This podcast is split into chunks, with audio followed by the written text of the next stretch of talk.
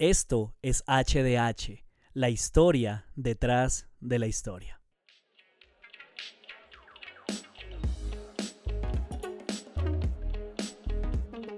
Y hoy vamos con la cuarta ya, que es hacer lo que Jesús hizo. Hacer lo que Jesús hizo. Entonces, vamos a hacer un resumen breve para que todos nos ubiquemos, incluso si hay personas nuevas y de ahí sí retomamos con lo que nos compete el día de hoy. Entonces, la invitación que Jesús nos hace a todos los que lo seguimos es a convertirnos en qué. Hay una palabra en hebreo que, representa el llamado que Él nos hace. La invitación es a convertirnos en... No, no, no, no, pero en hebreo la palabra es Talmidim, muy bien, Talmidim. Talmidim, muy bien. Significa discípulo o aprendiz. Y entonces la idea, Felipe, es que podamos ordenar nuestras vidas alrededor de tres metas. Ahí están en la pantalla. Las tres metas son em, estar con Jesús, ser como Jesús y hacer lo que Jesús hizo. Así que, eh, como les dije, hoy nos compete la idea de hacer lo que Jesús hizo. Así que espero que tengan sus Biblias, vamos a leer varios pasajes. Hoy vamos a estar en el Evangelio de Mateo. Vamos a ir al Evangelio de Mateo. Vamos a iniciar en el capítulo 4, Mateo capítulo 4, versículos 18 en adelante. Vamos a leer hasta el capítulo 5, versículo 1. Mateo capítulo 4, ahí está en la pantalla la cita. Y dice la palabra del Señor. Cierto día, mientras Jesús caminaba, si se fijan otra vez aparece el caminar, por la orilla del mar de Galilea vio a dos hermanos, a Simón, también llamado Pedro, y a Andrés, que echaban la red al agua porque vivían de la pesca. Jesús los llamó, vengan, síganme y yo les enseñaré cómo pescar personas. Y enseguida dejaron las redes y lo siguieron. Un poco más adelante por la orilla vio a otros dos hermanos, Santiago y Juan sentados en una barca junto a su padre Zebedeo reparando las redes. También los llamó para que lo siguieran. Ellos dejando atrás la barca y a su padre lo siguieron de inmediato. Jesús viajó por toda la región de Galilea enseñando en las sinagogas, anunciando la buena noticia del reino y sanando a la gente de toda clase de enfermedades y dolencias. Las noticias acerca de él corrieron y llegaron tan lejos como Siria, y pronto la gente comenzó a llevarle a todo el que estuviera enfermo. Y él los sanaba a todos, cualquiera fuera la enfermedad o el dolor que tuvieran, o si estaban poseídos por demonios, o eran epilépticos o paralíticos. Y numerosas multitudes los seguían a todas partes, gente de Galilea, de las diez ciudades, de Jerusalén, de toda Judea y del oriente del río Jordán capítulo 5, versículo 1. Cierto día, al ver que las multitudes se reunían, Jesús subió a la ladera de la montaña y se sentó. Sus discípulos se sentaron a su alrededor. Muy bien. Ustedes, a ver la memoria que tanto les funciona. ¿Cuál fue el llamado específico que le hizo a Pedro y a su hermano Andrés? ¿Los iba a convertir en qué? En pescadores de hombres, dice la Reina Valera que leímos pescadores de personas. Esa, frase pescadores de hombres no es solamente la idea que nosotros tenemos acerca de convertirse em, en evangelistas, así como, no, como, como lo aprendimos, sino que tenía un significado bien particular y es que era un modismo, o sea, una frase que se utilizaba en el primer siglo para hacer referencia a un gran maestro. Y cuando se hacía referencia a que un maestro era un pescador de hombres era porque era capaz de capturar la atención de cualquier grupo de personas. Entonces había buenos pescadores, buenos maestros y había pescadores que eran flojitos. Entonces Jesús a lo que los está invitando no solamente es a que los sigan toda la vida aprendiendo y aprendiendo, sino que aún un día lleguen a reemplazarlos simbólicamente a Él y ellos sean los que enseñen. Ese es el llamado desde el cual partimos. Ahora, vamos al capítulo 8, Mateo capítulo 8, versículos 18 al 22. Cuando Jesús vio a la multitud que lo rodeaba, dio instrucciones a sus discípulos de que cruzaran al otro lado del lago. Entonces uno de los maestros de la ley religiosa le dijo, Maestro, te seguiré a donde quiera que vayas. Y Jesús le respondió, los zorros tienen cuevas donde vivir y los pájaros tienen nidos, pero el Hijo del Hombre no tiene ni siquiera un lugar donde recostar la cabeza. Otro de sus discípulos dijo, Señor, deja que primero regrese a casa y entierre a mi padre. Y Jesús le dijo, sígueme ahora. Deja que los muertos espirituales entierren a sus propios muertos. Obviamente la, idea de este muchacho parecía noble, sin embargo lo que le estaba diciendo es déjeme que me vaya para mi casa, mi papá envejezca, mi papá se muera y cuando se muera, ahí sí lo voy a seguir. Sin embargo, el llamado de Jesús es sígame ahora. Mateo capítulo 9, ahí adelante. Hoy vamos a leer varios, varios textos. 9 del 9 al 13. Mientras caminaba, otra vez caminando Jesús, no lo vemos corriendo, Jesús vio a un hombre llamado Mateo sentado en su cabina de cobrador de impuestos. Sígueme y sé mi discípulo, le dijo Jesús. Entonces Mateo se levantó y lo siguió. Más tarde, Mateo invitó a Jesús y a sus discípulos a una cena en su casa, junto con muchos cobradores de impuestos y otros pecadores de mala fama. Cuando los fariseos vieron esto, preguntaron a los discípulos, ¿por qué su maestro come con semejante escoria? Cuando Jesús los oyó, les dijo, la gente sana no necesita enfermo, eh, perdón, la gente sana no necesita médico, los enfermos sí. Luego añadió, ahora vayan y aprendan el significado de la siguiente escritura.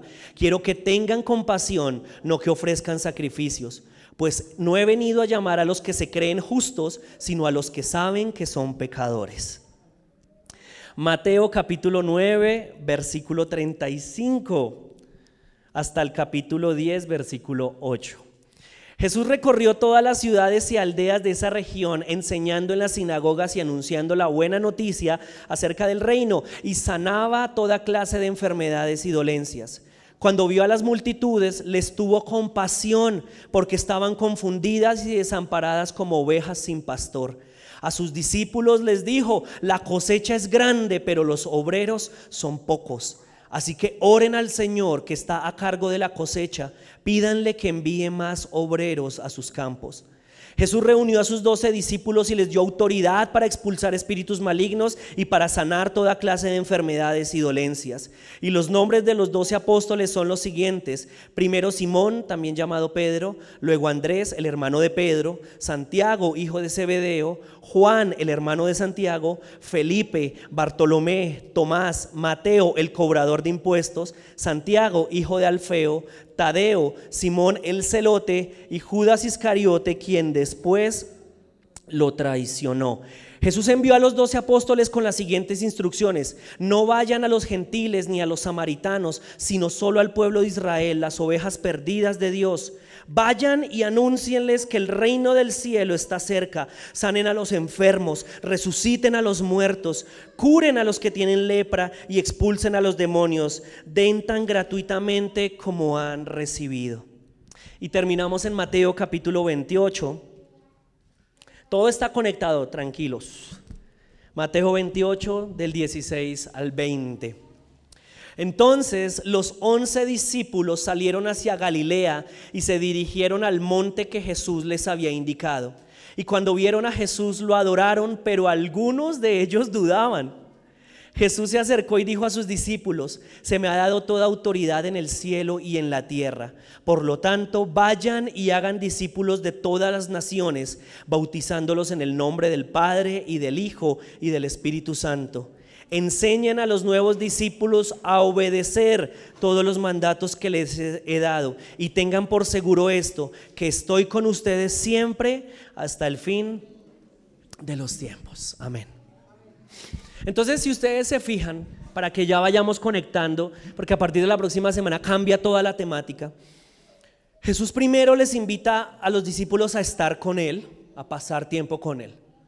El siguiente llamado es a que se parezcan a Él, a que sean como Él.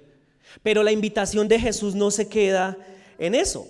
Si ustedes se fijan en todo lo que leímos, luego de que Jesús les, les, dice, ya está bien que estén conmigo, ya está bien que se comiencen a parecer a mí, pero les dice a los discípulos, hay trabajo que hacer. Y entonces en más de una ocasión ustedes se van a fijar que les dijo, vayan de dos en dos, sanen a los enfermos, resuciten a los muertos, vayan y prediquen. No solamente se quedó dándoles y dándoles y dándoles y dándoles, sino que llegó un punto en el que dijo, ahora les toca a ustedes dar de lo que ya han recibido. Y miren que es bien curioso porque eso choca con, el, con la realidad cristiana en la que nosotros hemos crecido. Porque nosotros en la iglesia dependemos y aprendimos creciendo dependiendo mucho de la figura del pastor. El pastor es el que hace todo. El pastor es el que va y ora, el pastor es el que predica, el, pastor es el que ministra, el pastor es el que hace esto, el pastor es el que visita.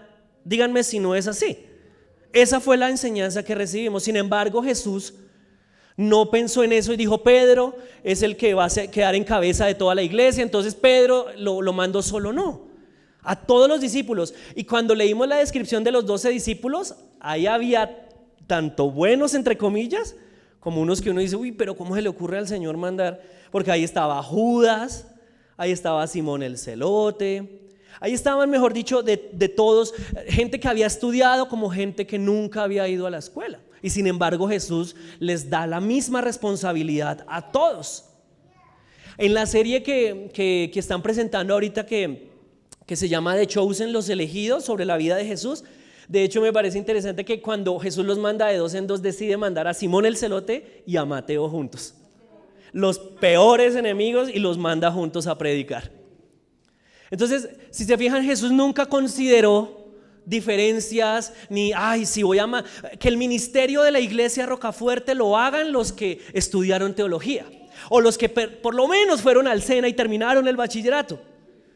El llamado para el ministerio del cuerpo de Cristo que se encuentra reunido en Rocafuerte es un llamado para todos, para los jóvenes y para los viejos, porque hay algunos que creen que luego de los 50, 60, 70 años ya se jubilan y ya no tienen que hacer nada en la iglesia. No, hasta el día en que el Señor nos llame, nosotros tenemos que servir a la iglesia, tenemos un llamado.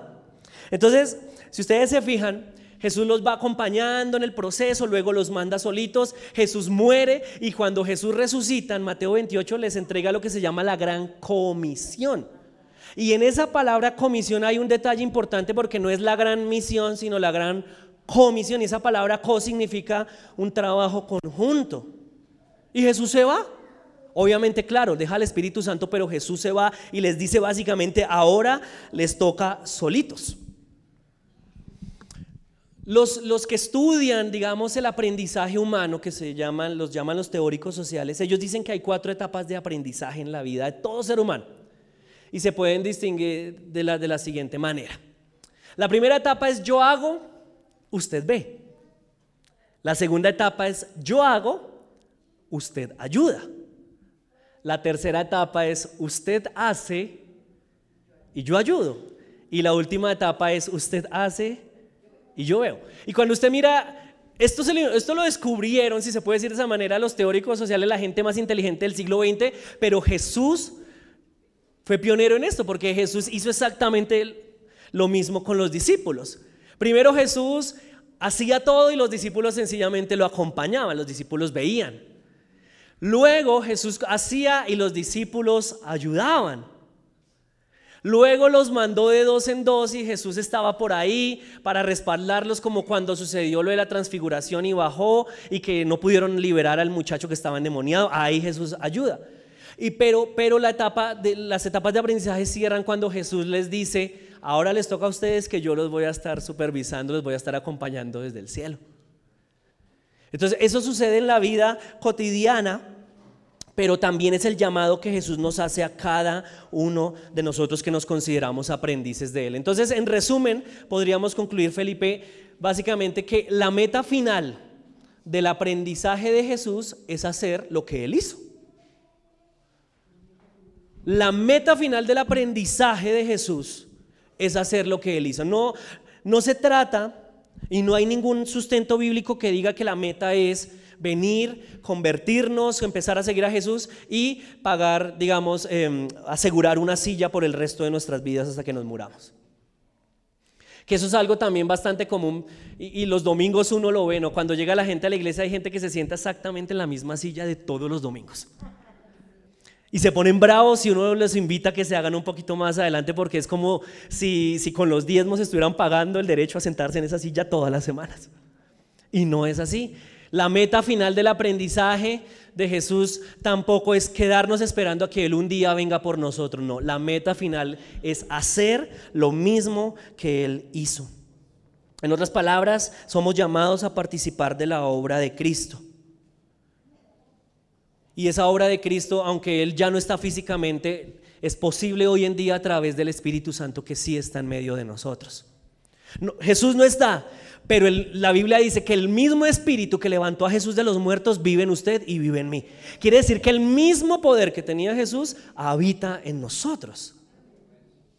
O sea, somos llamados a continuar lo que Él hizo. Y aun cuando muchas personas crean y, nos, y a veces nos hacen dudar con respecto a que luego de que Jesús se fue y que los apóstoles murieron, es como que quedamos huérfanos. No, el Espíritu Santo ha seguido obrando hasta el día de hoy. Él mismo prometió, aun cuando las puertas del infierno se levanten contra la iglesia, la iglesia va a prevalecer porque es la iglesia de Cristo. Él ha seguido obrando y lo va a seguir haciendo. Sin embargo, aunque eh, Él lo va a seguir haciendo, él nos extiende la invitación a cada uno de nosotros. Nosotros somos llamados a participar. Entonces cuando miramos la Biblia nos vamos a encontrar con que en promedio, eso es un cálculo aproximado, no es que sea el definitivo, el ministerio de Jesús se caracterizó por 10 cosas que Jesús normalmente hacía. Ahí se ve súper chiquito, pero igual se las voy a leer. Por lo general vamos a ver a Jesús predicando el Evangelio, enseñando el camino, sanando a los enfermos, expulsando demonios, comiendo y bebiendo con gente que estaba lejos de Dios, haciendo justicia, siendo pacificador. Vemos a Jesús orando, vemos a Jesús profetizando y vemos a Jesús levantándose contra la corrupción política y religiosa. Y lo más increíble de todo es que esas diez cosas son las diez cosas a las que ustedes y yo estamos llamados también. O sea, los que estamos aquí sentados estamos llamados a predicar el Evangelio, a enseñar el camino, a sanar a los enfermos, a expulsar demonios, a comer y beber con gente lejos de Dios, a hacer justicia, a ser pacificadores, a orar. Somos llamados a profetizar y a levantarnos contra la corrupción religiosa y política. Y yo sé que lo, que lo primero que a uno se le viene a la mente, en este momento ninguno, o, muy pocos, yo supongo que ustedes dijeron, sí, yo estoy de acuerdo con eso. Muchos de ustedes dirían, no, eso es demasiado difícil. ¿Cómo es posible que yo sea llamado a hacer eso? No, no, no, eso, eso es para la gente más talentosa, eso es para la gente que, que, trabaja aquí en la iglesia, es para la gente que sirve toda la semana. No, el llamado, esos 10 cosas son cosas a las que hemos sido llamados todos los que estamos aquí, sea que nos paremos en un púlpito o nunca nos paremos en un púlpito.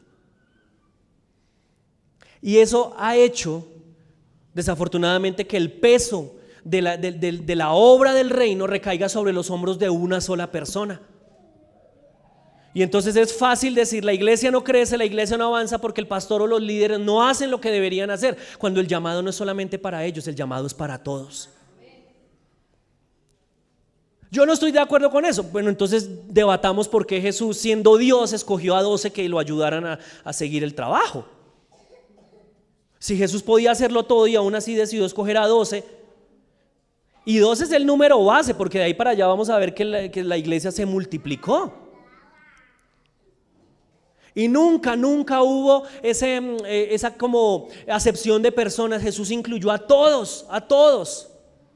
Incluyó a hombres, incluyó a mujeres, incluyó a extranjeros, que no era normal. Incluyó a gente joven, incluyó gente anciana. Todos fueron invitados a participar. Y cuando nosotros salimos con el cuento de, es que Jesús pudo hacer eso porque Jesús era Dios, eso no es una idea que nació en la Biblia. Por allá en los años 1700 eh, existió un periodo en la historia que se llamó la Ilustración. Y fue cuando supuestamente el conocimiento del hombre se desarrolló muchísimo y la ciencia avanzó. Y para ese entonces surgió la idea de que en la Biblia lo que se veía como los milagros era sencillamente una muestra de que Jesús era Dios. Y hubo gente que a la Biblia le arrancó las páginas donde estaban los milagros porque decían, eso fue lo que hizo Jesús, eso no es lo que nos toca a nosotros como iglesia. Y leían las historias que no tenían nada que ver con milagros porque los milagros era algo que ya habían eh, cesado, ya habían pasado. Eso solamente sucedió porque Jesús era Dios. Pero eso no es un argumento bíblico. Y sin embargo, a día de hoy muchos de nosotros todavía compramos esa mentira. Entonces es muy chistoso porque cuando alguien viene y se nos acerca y nos dice, es que necesito oración, lo primero que a veces muchos pensamos es, sí, déjeme, yo le paso el número del pastor de la iglesia para que él ore por usted. O a veces le decimos, sí, yo voy a estar orando por usted esta semana, en vez de orar de inmediato. Porque tenemos la concepción de que hay cosas que son para ciertas élites espirituales y otras es para los cristianos de a pie, decimos. Sin embargo, la Biblia está llena de historias que muestran que no solamente Jesús, que era Dios, sino hombres comunes y corrientes realizaron milagros. Desde el Antiguo Testamento vamos a ver las historias de Elías, de Eliseo, Vamos a ver las, historias de, diferentes profetas, vamos a ver las historias de los mismos apóstoles, de, de Pablo, lo vamos a ver más adelante realizando milagros. Y no eran Dios, Entonces ese argumento con el que crecimos de que nosotros no somos llamados a eso, sino sencillamente a venir los domingos o venir eh, a la iglesia de cuando en cuando, no. De hecho, el, hecho de que hombres y mujeres hayan podido realizar milagros significa que la nueva, una nueva creación estaba empezando porque Jesús vino a, recrear las cosas que se habían perdido en el jardín del Edén. Entonces el ser humano bajo la, nueva creación implica que ustedes y yo tenemos el poder del Espíritu Santo para hacer muchas cosas. Y eso es lo, lo normal, eso es lo natural. Lo que pasa es que creemos que eso depende de unas pocas personas. Y en esa época fue que se eh, acuñaron los términos natural y sobrenatural. Y hasta el día de hoy usted ve las campañas cristianas una noche sobrenatural. Hay un disco de Marcos Witt que se llama Sobrenatural. Pero fue en esa época. Porque en la Biblia lo, natural no se, no se diferencia de lo sobrenatural. No existe esa diferencia porque donde Dios está y Él prometió estar con nosotros en todo momento, ahí el cielo y la tierra están en contacto. O sea, nosotros vivimos en lo sobrenatural a toda hora. No hay esa diferencia. Sin embargo, nosotros hemos creído que es así. Y es un argumento inválido. Entonces, la Biblia que sí nos enseña que todo lo que Jesús hizo, lo hizo como un ser humano verdadero y real, pero empoderado por el Espíritu Santo, como un ejemplo a seguir por sus discípulos. Todo lo que Jesús hizo, sí, lo hizo como un ser humano verdadero porque él era 100% humano pero lo hizo empoderado por el Espíritu Santo y como un ejemplo para todos nosotros que somos sus discípulos.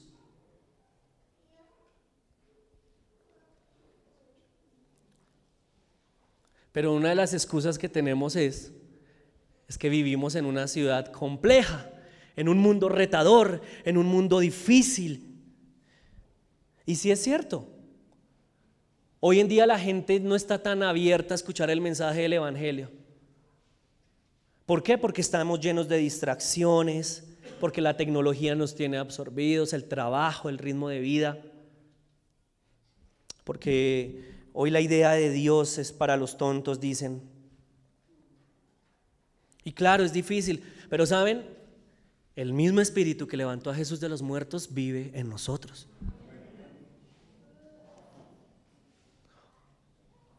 O sea, los tiempos han cambiado, pero el espíritu sigue siendo el mismo. Las filosofías no son nada nuevo, las filosofías están desde que vivió Jesús. Las filosofías irán cambiando, pero el Espíritu Santo sigue siendo el mismo.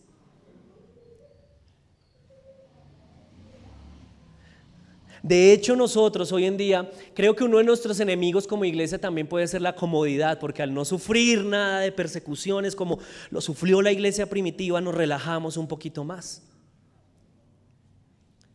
Pero aun cuando hubiera persecuciones, el Espíritu Santo sigue siendo el mismo.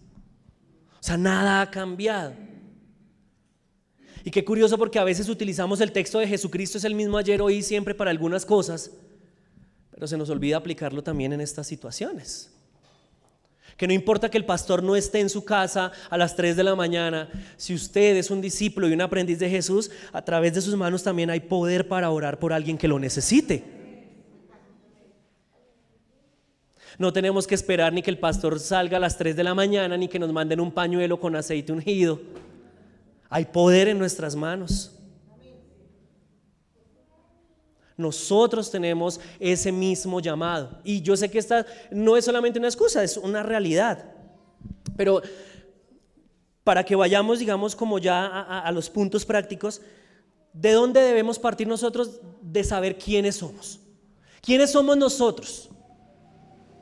¿Quiénes somos nosotros los que nos reunimos como aprendices de Jesús? No, devuélvase, devuélvase, todavía no. Nosotros somos la iglesia, el cuerpo de Cristo. La comunidad de los santos, dicen por ahí. Nosotros somos la iglesia. Pero yo les pregunto a ustedes, si hay algún voluntario que quisiera, no es que, a ver, no va a quedar mal la, la, opinión, ¿no? Pero yo quiero que ustedes me definan en una frase para ustedes qué es la iglesia. ¿Qué es la iglesia? Porque nosotros decimos, yo voy a la iglesia misionera Rocafuerte, yo voy a la iglesia todos los domingos. ¿Qué es la iglesia? Y yo no estoy hablando de que la iglesia cristiana, ni que la iglesia católica, ni que la iglesia bautista, no, que es la iglesia. Porque los que hemos hecho diferenciación somos los seres humanos. Cristo fundó una iglesia. Una iglesia. ¿Qué es la iglesia? Piensen por un segundo, porque algunos de ustedes llevan 20, 30, 40 años en el Evangelio. Así que esa respuesta la deberían tener súper clara. La comunión, una comunidad, una comunidad. Muy bien. ¿Qué es la iglesia? ¿Qué es la iglesia? Mientras yo tomo un poquito de agua, ¿qué es la iglesia? No miren para el piso, ahora sí todos miran para el piso. Señora Jamie, ¿la esposa de quién? La esposa de Cristo. ¿Qué es la iglesia? Eso está bien, no estoy diciendo que esté mal. ¿Qué es la iglesia?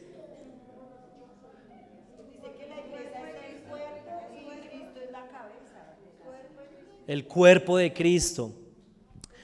Cada creyente es la iglesia, dice la hermana Berta. Un grupo de personas con un objetivo en mente. Bien, les voy a dar una definición. Es no es la definición definitiva, como que ah, es, está la verdad absoluta, no, pero sí nos puede dar una guía como para entender qué somos nosotros y por qué nos reunimos. Felipe, ahora sí. La iglesia es una comunidad de seguidores de Jesús, partimos desde ahí, que busca redescubrir, eso es bien importante, redescubrir las enseñanzas del Señor y las prácticas de la iglesia primitiva. ¿Saben por qué redescubrir? Porque cada vez que nosotros vamos a la Biblia siempre hay algo nuevo que el Señor quiere enseñarnos a nosotros. Y toca volver una y otra y otra y otra vez. Y las prácticas de la iglesia primitiva, ellos son el ejemplo de cómo vivían los primeros cristianos, cómo debemos vivir nosotros. ¿Con qué propósito? Para sembrarlas en la tierra de un mundo post-cristiano. ¿Alguno de ustedes entiende esa palabra post-cristiana? Que ya no es cristiano, que ya no tiene los valores. Hasta la generación de mis, de mis papás y de pronto la mía, todavía se tenían en, alto estima ciertos valores cristianos. Pero a partir de nuestra generación, Dios es una idea obsoleta o Dios puede significar cualquier cosa. Hoy la persona más vulgar, con más vicios afuera, nos dice Dios te bendiga. Se volvió como un amuleto, es Dios está en cualquier lado, yo no tengo que ir a la iglesia para, para ser cristiano, hoy todo es relativo en muchos aspectos. La sexualidad, em, la mayordomía de los recursos que Dios nos ha dado, la fidelidad, todo eso ya hoy la crianza de los hijos, la disciplina. las prioridades. Hace algunos años, los domingos, no hace muchos años, digo unos 50 años, los domingos, un pueblo cerraba por completo porque todo el mundo iba para la iglesia. Hoy en día la iglesia es menos que ir al centro comercial un domingo. Está, ha pasado a un lugar totalmente diferente. El matrimonio ya la gente no lo considera como una opción. Miren, en el colegio en el que yo estoy trabajando, tenemos un problema. Bueno, en Bosa todavía no, porque es Bosa y ya lo van a entender. Pero nos llegó la información de que Secretaría de Educación está dejando de contratar maestros porque es que no hay chinos, ya no hay niños la tasa de natalidad está disminuyendo. Y en Kennedy nos contaron el caso de un colegio que se llama Japón, que los cursos tienen 15 estudiantes matriculados y están entregando profesores porque no hay estudiantes. Que la gente ya no quiere tener hijos, quiere tener perros y gatos. Sí, entonces, y tampoco estoy diciendo pues que la meta sea tener 10 hijos por familia, no. Pero, pero decimos, decimos es que no queremos traer hijos al mundo porque no hay cómo sostenerlos, pero ¿cuánto cuesta cuidar a un perro de raza? ¿Sí? Hasta los gatos son exigentes. Usted les trae la comida que no les gusta y se la dejan. ¿Sí? Y tampoco estoy diciendo que ahora vayan a sacar a sus perros y a sus gatos de las casas, no. Pero si ustedes se fijan, la iglesia, la comunidad de seguidores de Jesús debe mantenerse en ese redescubrimiento y otra vez, y otra vez, y otra vez, y otra vez. Y por eso, aunque parezca que usted, otra vez estamos hablando sobre lo que significa seguir a Jesús, y ahorita en, en la siguiente serie después de Habacuc, no se va a escandalizar porque eso hace parte de nuestra historia. Vamos a visitar lo que es el credo de la iglesia, que es lo que creemos como iglesia, porque se nos ha olvidado quién es Dios, se nos ha olvidado quién es Jesús. Jesús hoy para muchos es un buen un filósofo del primer siglo, un maestro hippie. Y Jesús no es eso.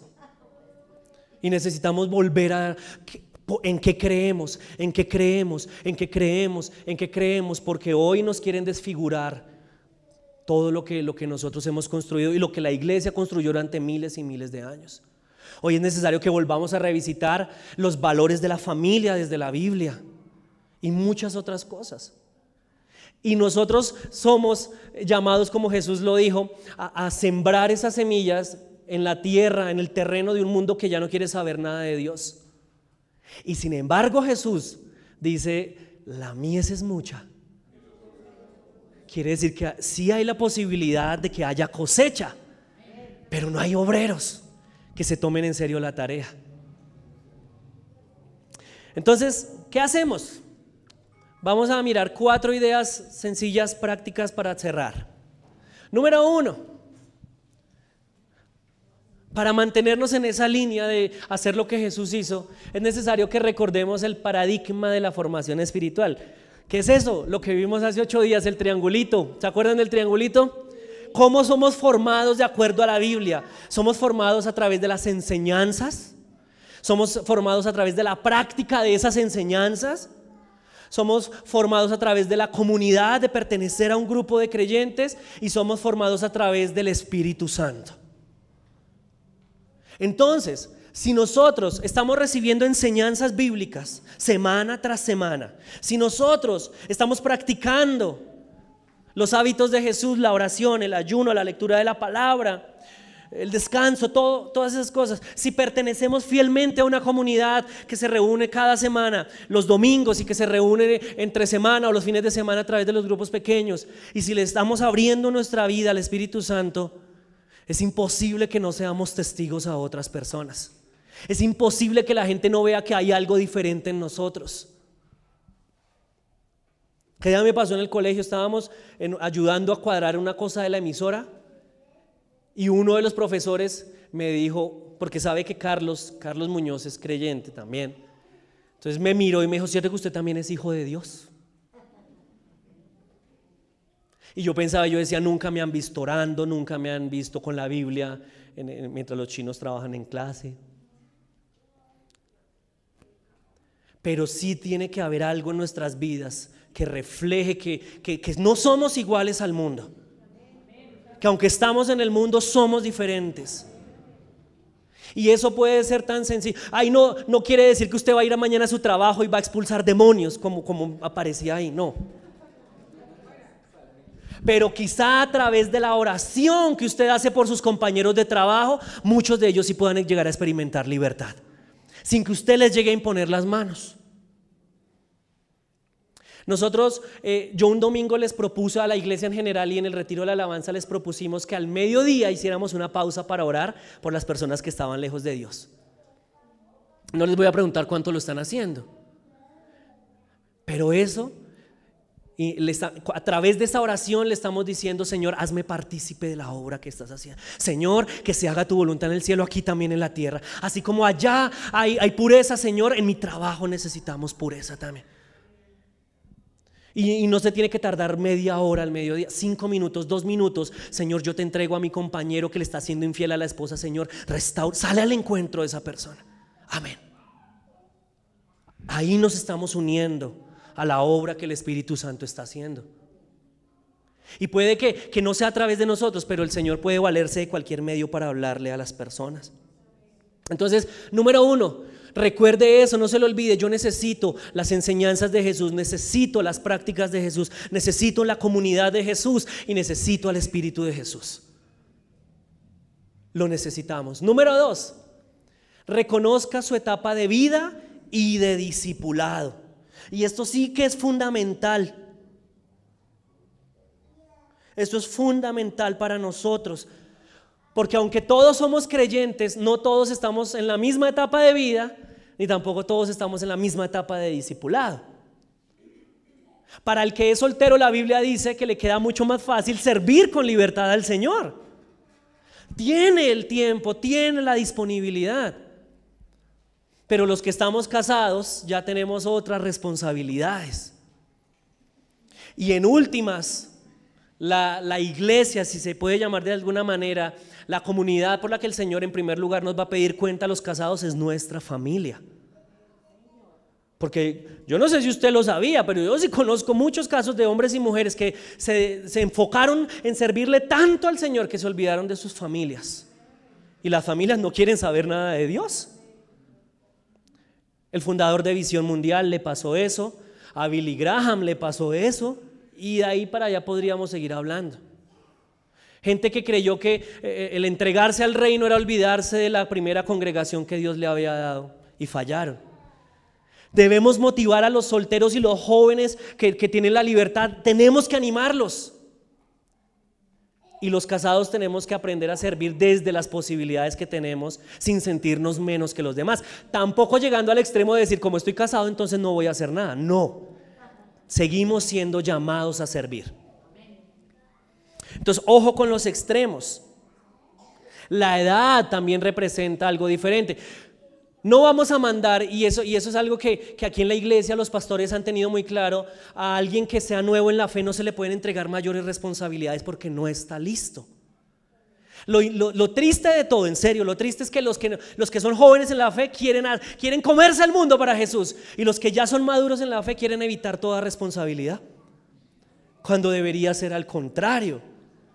El pastor debería estar cansado de aquí contar, ya no más, ya, ya no me pidan que los deje servir, ya me tienen harto.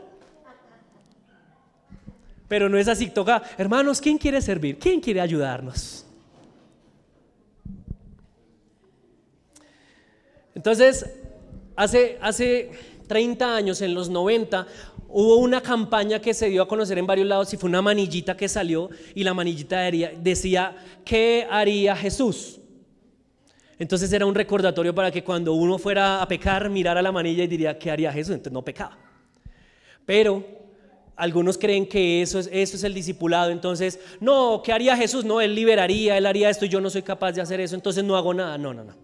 La pregunta correcta para nosotros hoy en día, ¿qué haría Jesús si fuera yo? ¿Qué haría Jesús si fuera mecánico? ¿Qué haría Jesús si fuera ama de casa? ¿Qué haría Jesús si fuera panadero? ¿Qué haría Jesús si fuera profesor? ¿Qué haría Jesús si fuera estilista? ¿Qué haría Jesús si estuviera en qué haría Jesús si fuera recepcionista y secretario de un colegio? ¿Qué haría Jesús si tuviera un depósito para construcción? ¿Cómo se comportaría Jesús? ¿Qué haría Jesús si fuera independiente? ¿Qué haría Jesús si fuera jubilado? Esa es la pregunta que deberíamos hacernos. Porque si nos quedamos con solo qué haría Jesús, pues todos quedamos descalificados. No, no, ¿qué haría Jesús si, fuera, si Jesús estuviera en mi lugar? ¿Qué haría Jesús si Jesús tuviera una esposa que se llama Lady y tuviera dos hijos? Uno que se llama Juan José y uno que se llama Zoe. ¿Qué haría Jesús en mi lugar? ¿Qué haría Jesús en mi lugar? Sabiendo que Lady está cansada de trasnochar, Jesús se levantaría y levantaría a Juan José y le prepararía el desayuno, o por lo menos lo metería a bañar. ¿Qué haría Jesús si estuviera en mi lugar? Esa es la pregunta que deberíamos hacernos. Número tres, para que vayamos terminando. No desprecie, uy, ahí me quedó una X, pero ya se las voy a explicar. No desprecie el poder de practicar el camino de Jesús en comunidad. No desprecie, y eso sí que necesitamos retomarlo y con los pastores creo que hemos estado siendo muy incisivos. No desprecie el poder de practicar el camino de Jesús en comunidad. Es mucho más fácil que el enemigo devore una ovejita que está separada del redil. Pero si la ovejita está pegada a las otras ovejitas y cerca del pastor, va a ser mucho más difícil. Invitarlos a que participen de las reuniones de los miércoles, invitarlos a que participen de las reuniones del domingo, no es capricho humano. El Señor en su sabiduría nos invita a participar porque hay poder en la comunidad, hay poder al vivir eh, junto con otras personas. Y número cuatro, el último consejo. Empiece con lo básico, porque algunos de ustedes dirán, uy, no, yo todavía, no, no, no, liberar o, o profetizar o levantarme contra la corrupción. No, no, no, no, no. ¿Qué sería lo básico, lo más sencillo? Empiece a comer con personas que están lejos de Dios. En Lucas dice, el Hijo del Hombre vino a salvar y a buscar lo que se había perdido. Y más adelante dice cómo lo hizo, cuál era su estrategia. Cada rato usted va a ver a Jesús comiendo y bebiendo con pecadores. Si usted dice, no, Carlos, es que a mí, a mí se me olvidan los versículos, yo no sé cómo, cómo predicar en cinco pasos. Comience con invitar a personas que están lejos de Dios a comer a su casa. Sin ninguna otra intención. Invítelos a comer. Créame que de por sí, de que los cristianos inviten a un vecino a comer sin otra intención ya se les va a hacer rarísimo. Y tampoco cuando vaya a comer con ellos, pues haga la oración hasta por la gente de África y de todo eso, porque ahí sí nos da por orar cuando van a servir el almuerzo.